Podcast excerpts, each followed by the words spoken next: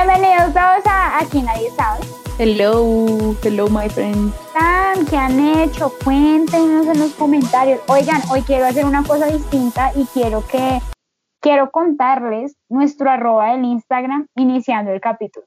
Quiero que vayan a nuestro Instagram, arroba aquí nadie sabe, raya al piso, y miren todas las últimas publicaciones que hemos hecho con tanto amor para ustedes. Se vienen cosas muy chéveres como siempre lo decimos al final, esta vez vamos a decirlo al principio, vayan, revisen las cosas que nosotros hacemos y les vamos a tener muy buenas noticias por allá. Un día de estos, quién sabe, les contamos una historia acerca de cómo fue que empezó este proyecto, porque créanme que el emprender proyectos como estos o emprender cualquier cosa siempre ha traído muchos aprendizajes y es una cuestión muy complicada que si bien se habla mucho del emprendimiento, estaría como contar el núcleo de lo que es sufrir un emprendimiento, chicos. Entonces, pues vayan, revísenlo, denos muchos likes, compartan. Si alguna amiga de ustedes necesita lo que están leyendo ahí, mándenselo de una. Como mínimo, abre los ojos, ¿sí o no, Eliana? Sí, claro como mínimo siempre apoyo por parte de ustedes y nosotras también sentimos el amor y el apoyo. No es que me esté quejando, pero ha sido poco.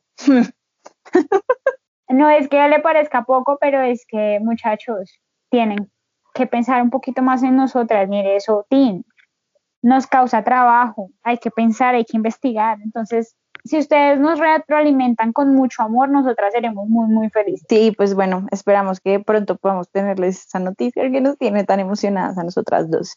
y que esperamos que pues, les guste a ustedes. Además, entre más logros tengamos, ustedes más beneficios van a tener porque vamos a empezar a hacer más cositas. Así que pues nada, síganos, apóyennos, compartan, mándenle a sus amigos que escuchen este podcast, alguno le va a ayudar. Créanme que siempre que uno comparte información, alguno le va a llegar.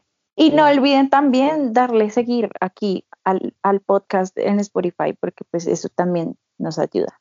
Ahora sí, empecemos el capítulo. Nata. Pues el día de hoy les traemos un tema que yo creo que nos ha pasado a todos en la vida y es y son las recaídas, ¿no? Pero no las recaídas en, en, bueno, también en adicciones, del alcoholismo, drogodependencia, sino esas recaídas que tenemos de, uff, volví con mi pareja disfuncional, eh, que no me hacía mucho bien, esa recaída de volví a patrones de conducta que no me hacían mucho bien, esas recaídas en general que tenemos todos, de, dejé el ejercicio y la vida saludable porque volví otra vez a la chatarra. deliciosa, con Coca-Colita llena de azúcar y celulitis. acaban de notar, esa es mi recaída. Anual. Oigan, eh, lo que pasa es que también, y lo, y lo decía Natalia, como patrones de conducta, bueno, resulta que los patrones de conducta también se pueden volver adictivos en algún sentido, no físico, pero sí psicológico, es más una adicción comportamental, ¿sí? Eh, y por ejemplo, aunque la comida sí puede llegar a generar una adicción física bajo ciertas circunstancias, como digamos pasa en, en, ciertos casos cuando la depresión genera un aumento en, en, en, la alimentación y no, no digamos cuando deja uno de comer, pero digamos un ejemplo de recaída con alimentos es para las, las mujeres que sufren de, de bulimia, cuando ya llevan un periodo de tiempo bien y por algún motivo de, o digamos, circunstancia que estén pasando, alguna razón emocional, etcétera, vuelven y recaen en, en, los atracones. Eso es súper difícil de controlar, que es, de hecho, algo, un punto muy importante tener en cuenta en la recaída y es que cada vez que uno recae es más difícil volver a la abstinencia, por así decirlo, ¿sí? ¿Por qué? Porque la recaída es eh, la repetición de la conducta, pero después de haber estado un tiempo de, digamos, superada. Cada, es, es como que siempre estas conductas nos generan en algún nivel hedonismo, ¿sí? ¿Se acuerdan que lo hablábamos una vez como placer en algún nivel? Entonces, después de haberlo dejado por un tiempo, retomarlo es como, uff, me devolvieron esto que a mí tanto me gustaba. entonces, la sensación que tengo yo al volver a, esa, a eso que me habían restringido, por decirlo de alguna manera, es 10 veces mayor, porque llevaba mucho tiempo sin sentir la euforia o, el, o las ganas o la delicia de volver a eso. Entonces recaigo y caigo otra vez y vuelvo, pues no quiero decir empezar de cero, pero sí me encuentro como en esa ambivalencia de, uff, pero yo ya estaba bien y volví y me caí. Miren que de hecho para mí sí es algo como empezar de cero. Yo creo que es más, em, eh, uno empieza como desde menos cinco, por lo que les digo que es que es mucho más difícil volver a dejarlo. Y además, no solamente porque me devolvieron lo que a mí me gustaba, sino porque el solo hecho de yo recordar lo difícil que fue dejarlo al inicio y el proceso y lo duro que es el proceso, es como, uy, pucha, otra vez me toca volver a, hacer todo eso, solo porque recaí y entramos como en un bucle de de culpabilización, de frustración, de todas estas teorías de las que hablábamos en otro capítulo, teorías autoconspirativas de yo soy lo peor, yo no soy capaz, yo no tengo las herramientas, no sé qué, pues eso le baja a uno mucho más el ánimo. Y es, como un ciclo, ¿no? Después de bajar el ánimo, pues más quiero eh, recurrir a esa adicción, porque muchas veces las adicciones, de hecho, surgen de un mecanismo de afrontamiento que usé en algún momento que no era tan sano.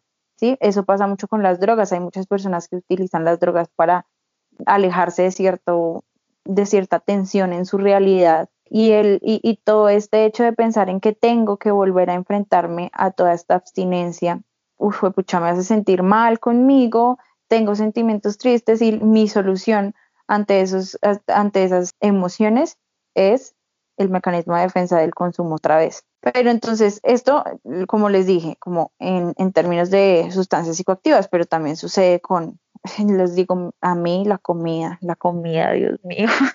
o sea, ustedes no saben lo que es probar una hamburguesa después de estarse comiendo toda la semana un plato de verduras. Pero también se puede usar como un tipo de reforzador a mi conducta de estar teniendo una alimentación buena. O sea, me doy una mm. recompensa al final de la semana, después de 15 días de dieta, diciendo, uh, me voy a comer esta hamburguesa. También es la forma en la que yo evalúo el cómo llega la hamburguesa a mi vida, ¿no?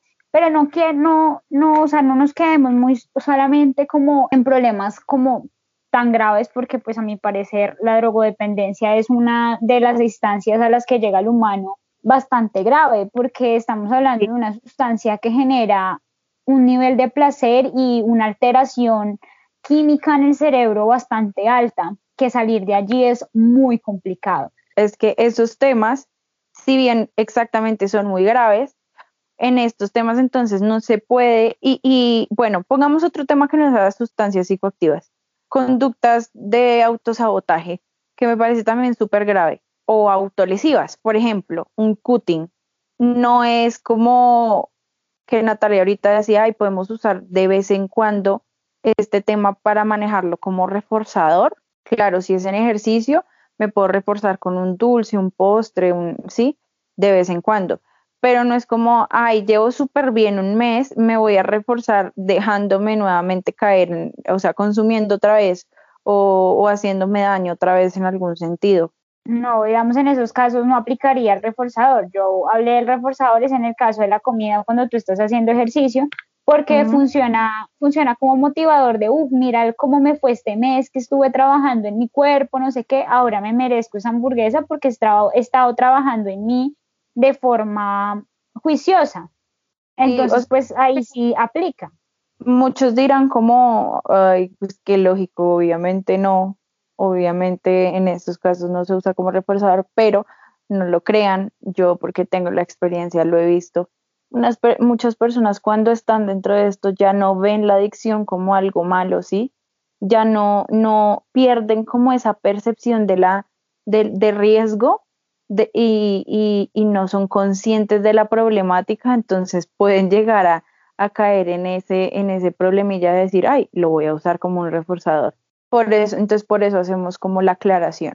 ¿Se acuerdan en el capítulo de, un, de las confesiones de un consumidor de cannabis que Daniel nos contaba como que él había durado un año limpio y que estaba bien y que no sé qué, y que un día por celebrar que le había ido súper bien en el semestre y que todas las cosas estaban andando súper bien, volvió otra vez a la conducta de consumo y fue la última vez, o sea, de ahí ya no volvió a salir hasta el momento en el que se encuentra hoy, que ya está en otro feeling y él, como les contó en ese capítulo, está como en otro, en otro capítulo de su vida, pero fue esa la última vez que estuvo limpio, la vez que decidió volver a celebrar, dijo, pues me voy a pegar un plom aquí celebrando lo que, lo bien que me fue en el semestre y pues volvió otra vez a la conducta como tal de base. Pero quiero volver a eso que mencionabas de la autoeficacia, o sea, de qué tan capaz me siento yo.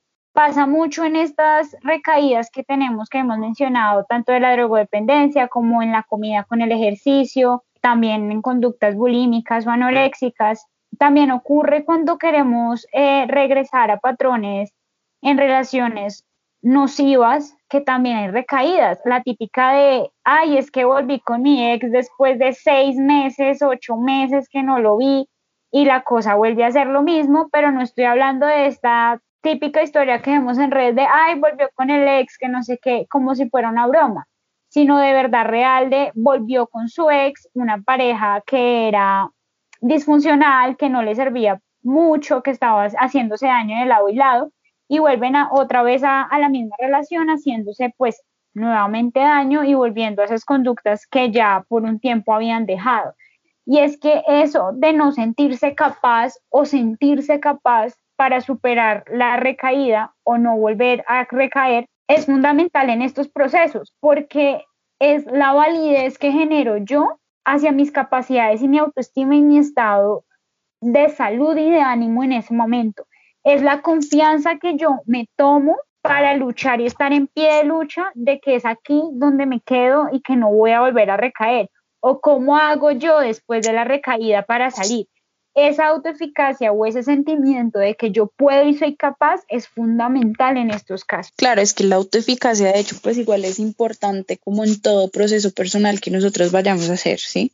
No solamente eh, en términos de erradicar una conducta o un patrón conductual, pero Natalia tiene toda la razón en que aquí es mucho más importante, porque es que siempre las, siempre este tema de las recaídas depende de uno. Este sí, ahí sí el cuento de del chiste del psicólogo, como cuántas cucarachas se necesitan para cambiar una bombilla, ninguna, porque la bombilla necesita querer cambiar y es el peor chiste y el más malo del mundo, pero es la verdad, marica, como que tienes que querer cambiar y tienes que que querer eh, el proceso, tienes que abrazar todos los sacrificios que vienen con el proceso y mantener sobre todo fuerza de voluntad para hacerlo.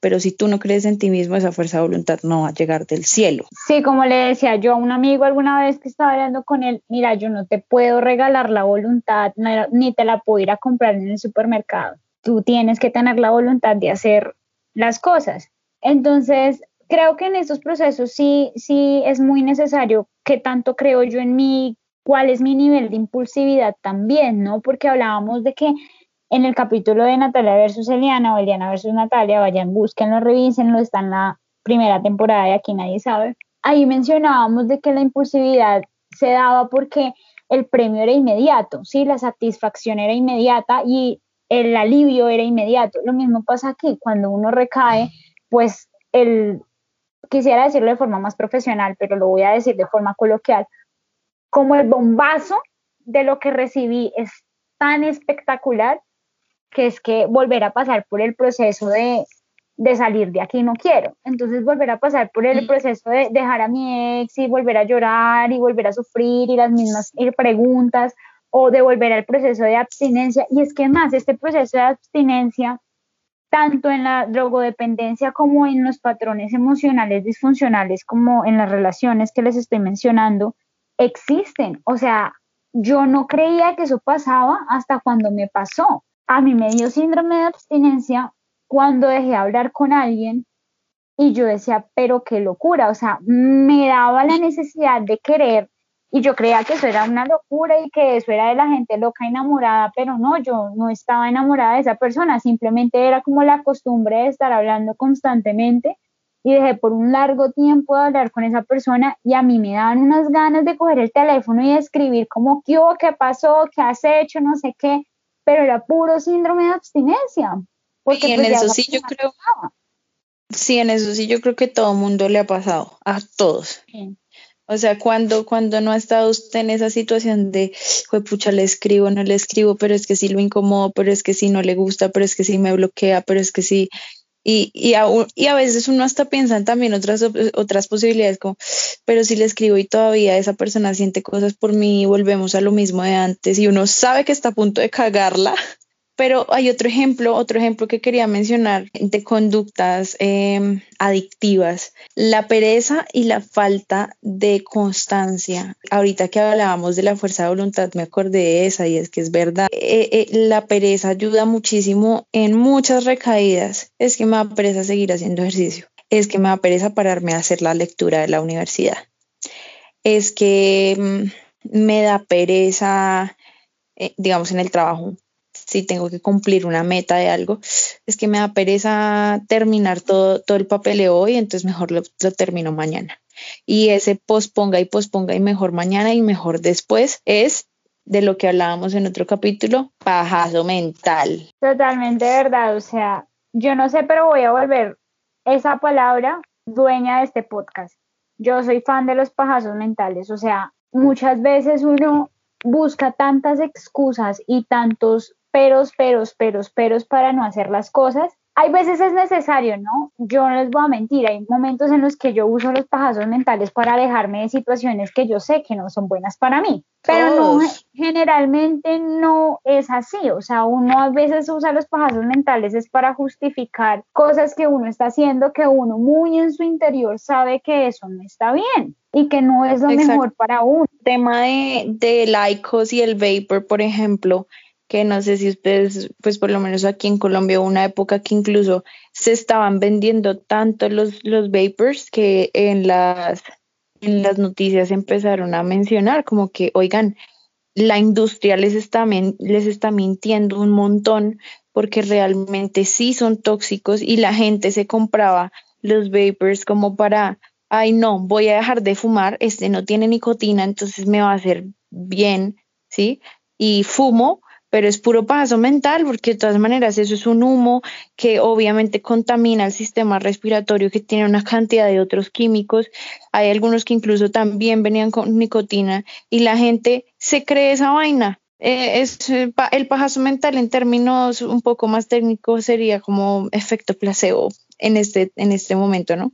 Hablando del cigarro y la nicotina nos hacemos daño nosotros. Ahora que lo, que lo, que lo pienso, pues eso también es autosabotaje. Totalmente. Pero entonces, ¿qué hacemos cuando tenemos estas recaídas? ¿Cómo vamos a, salir de ahí? Entonces volví a hablarle a mi ex y volvió a pasar, nos acostamos, tuvimos relaciones sexuales, pero entonces todo vuelve a lo mismo porque es que eh, en meses la gente no es que evolucione completamente, si no es que quiere o lo ve necesario. Entonces ya, ya caímos, ya estamos ahí, entonces, ¿qué podemos hacer? Pues acuérdense de que yo les estaba mencionando de que tener esa confianza en nosotros era súper importante y el entender que somos capaces nos refuerza la convicción de poder afrontar lo que acaba de pasar, empezando porque es normal. ¿sí? O sea, vamos a intentar no darnos tanto palo cuando caemos en la conducta otra vez, porque casi que es esperado que nosotros tengamos recaídas. Lo importante es reconocer que recaímos,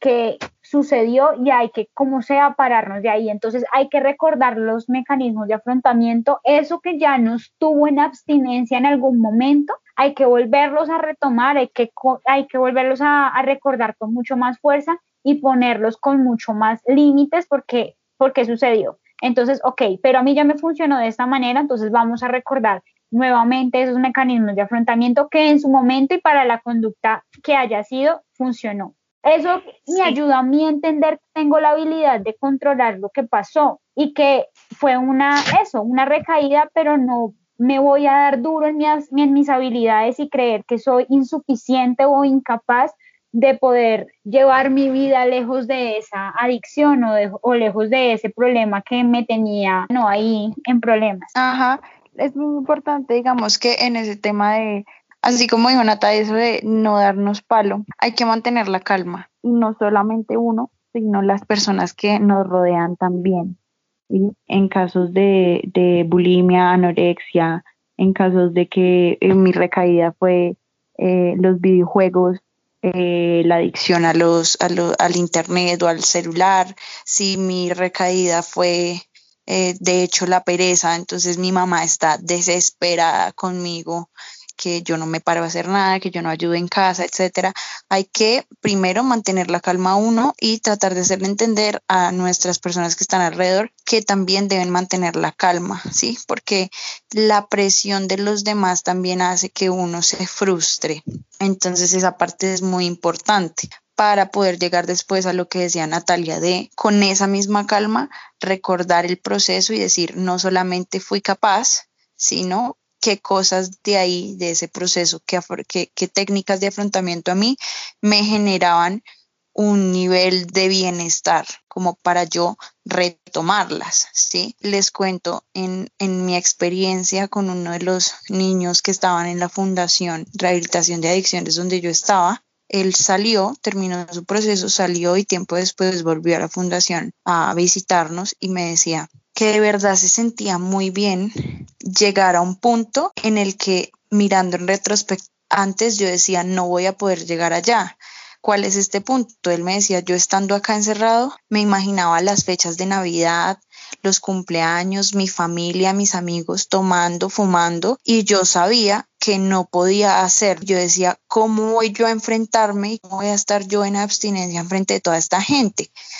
Y finalmente, pues ahorita vamos a hablar un poquito de esto, es de identificar los factores de recaída y saber hasta qué punto yo puedo alejarme de ellos. Entonces, él me decía, finalmente llegó el día en el que a mí me dijeron, oiga, vamos a una fiesta, vamos a tomar, y yo sin ningún dolor y sin ningún sacrificio, dije no.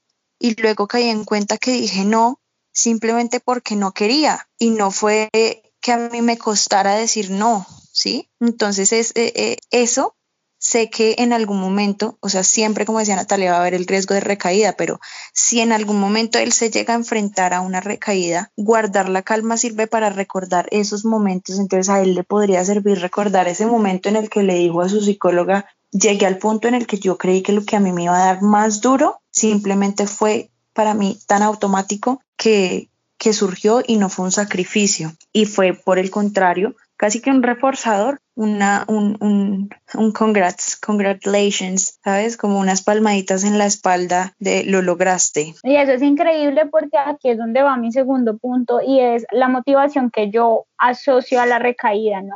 Entonces ella nos contaba pues de una historia del chico pues ya tiene la capacidad de decir que no, ¿no? Porque en algún punto dijo que sí y llegó donde estaba pero esa motivación positiva que tengo yo hacia el cambio, hacia mantener mi comportamiento y mantener mi camino es fundamental para poder identificar las señales que me pueden llegar a poner en ambivalencia, las señales de riesgo, que me puede hacer recaer que ah, es ese amigo que le gusta la fiesta y que anda cada ocho días de fiesta, o es esa amiga que es un poco em, descontrolada y le parece volver con el es cualquier cosa, que la vida es muy corta, hay que vivirla, pero pues de pronto no conoce nuestra historia o le parece que todos debemos aprender, pero no cuando uno está viviendo una situación de una, de una relación disfuncional, quedarse jamás es una opción porque pueden llegar a situaciones muy graves de maltrato y violencia. Entonces, pues como decía Eli, eh, hay que enfocarse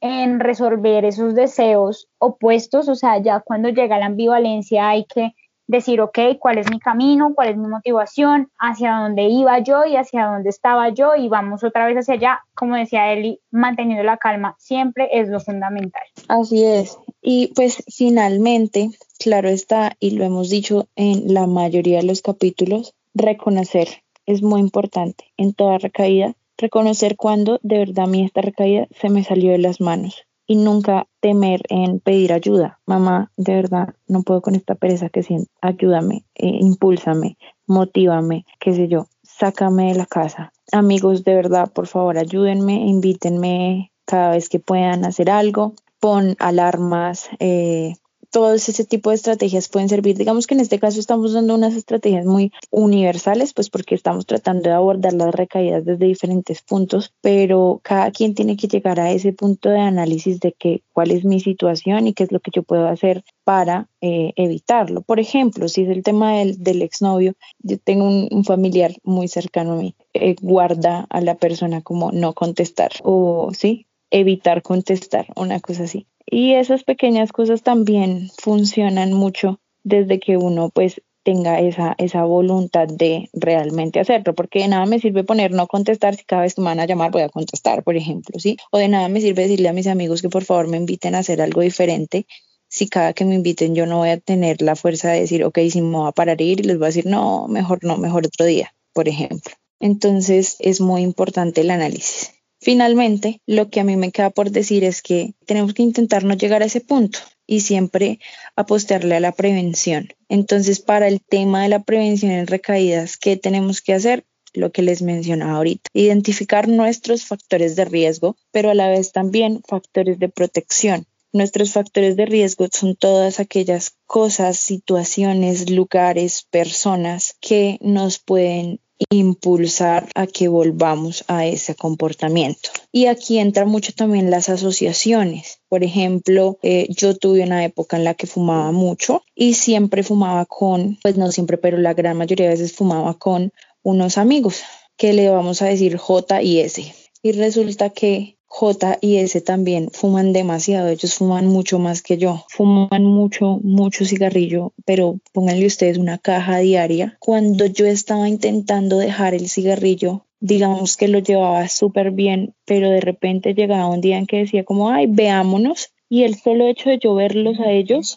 ya me generaba ganas de fumar. ¿Por qué? Porque yo ya los tenía a ellos asociados si por ejemplo a mí mi adicción al juego, cada vez que yo, por ejemplo, cada vez que yo me sentaba a jugar en mi Play, en mi Xbox, me sentaba a tomarme una Coca-Cola, quiere decir que muy probablemente cada que yo me tome una Coca-Cola voy a recordar esa sensación y voy a querer volver a la adicción. Entonces hay que evadir o evitar también ese tipo de cosas. En ese caso lo que yo tenía que hacer era evitar un poco andarme con J y con S y la persona del cuento de, de los videojuegos pues debería evitar tomar Coca-Cola, por ejemplo. Entonces hay que aprender porque a identificarlos porque obviamente cada persona tiene una una lista de factores de recaída o de factores de riesgo, perdón, muy diferente, tanto dependiendo de uno como dependiendo de la situación. Y esto no significa tampoco que yo tenga que evitar esas cosas toda la vida, porque obviamente en mi caso era muy difícil para mí alejarme de dos amigos que yo quería mucho. Entonces es más bien ser conscientes de hasta qué punto yo puedo manejarlo y en qué punto yo puedo empezar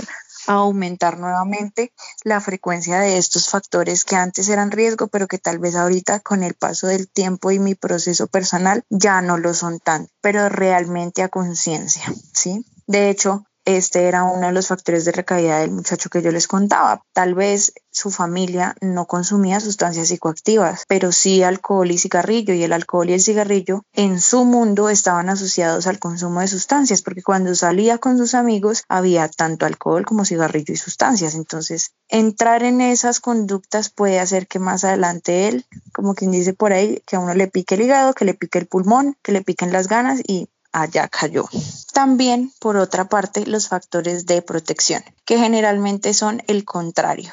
Entonces, un factor de, protección puede ser mi familia, si es que yo no tengo una mala relación familiar, claro está. Puede ser mi grupo de amigos, si es que mis amigos no tienen esas conductas adictivas también. Puede ser un, un espacio, un grupo de espiritualidad como, no sé, la iglesia o un grupo de lectura o un grupo de yoga, ¿sí? Cualquiera que ustedes identifiquen en su vida. La idea es que se potencien estos y así la prevención gana la batalla. Bueno chicos, creo que intentamos aquí como darles una muestra las variedades de recaídas que tenemos a lo largo de nuestra vida y intentamos darles como estrategias generales. Yo sé que son muy generales, pero igual funcionan porque como nos decía Eli, el nomás sentarse a identificar dónde estoy cayendo yo dónde está mi motivación, en qué punto estoy, si estoy demasiado metido,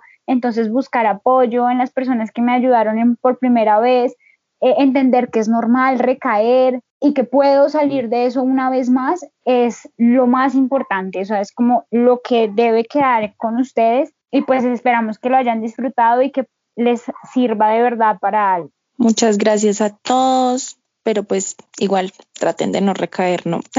o sea, es normal, pero traten de no.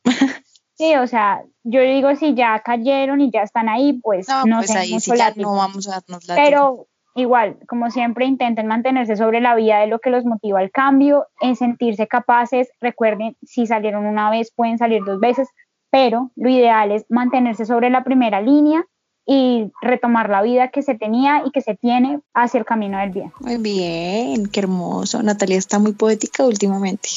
Bueno, muchachos, muchas gracias. Espero que les haya gustado. Esperamos a ambas que les haya gustado. Y pues no olviden lo que Natalia les pidió el favorcito al inicio del capítulo. Ya saben, like, compartir, guardar, eh, más like, comentar y más compartir y más compartir. Y muchos besos y abrazos. Chao. Chao muchachos.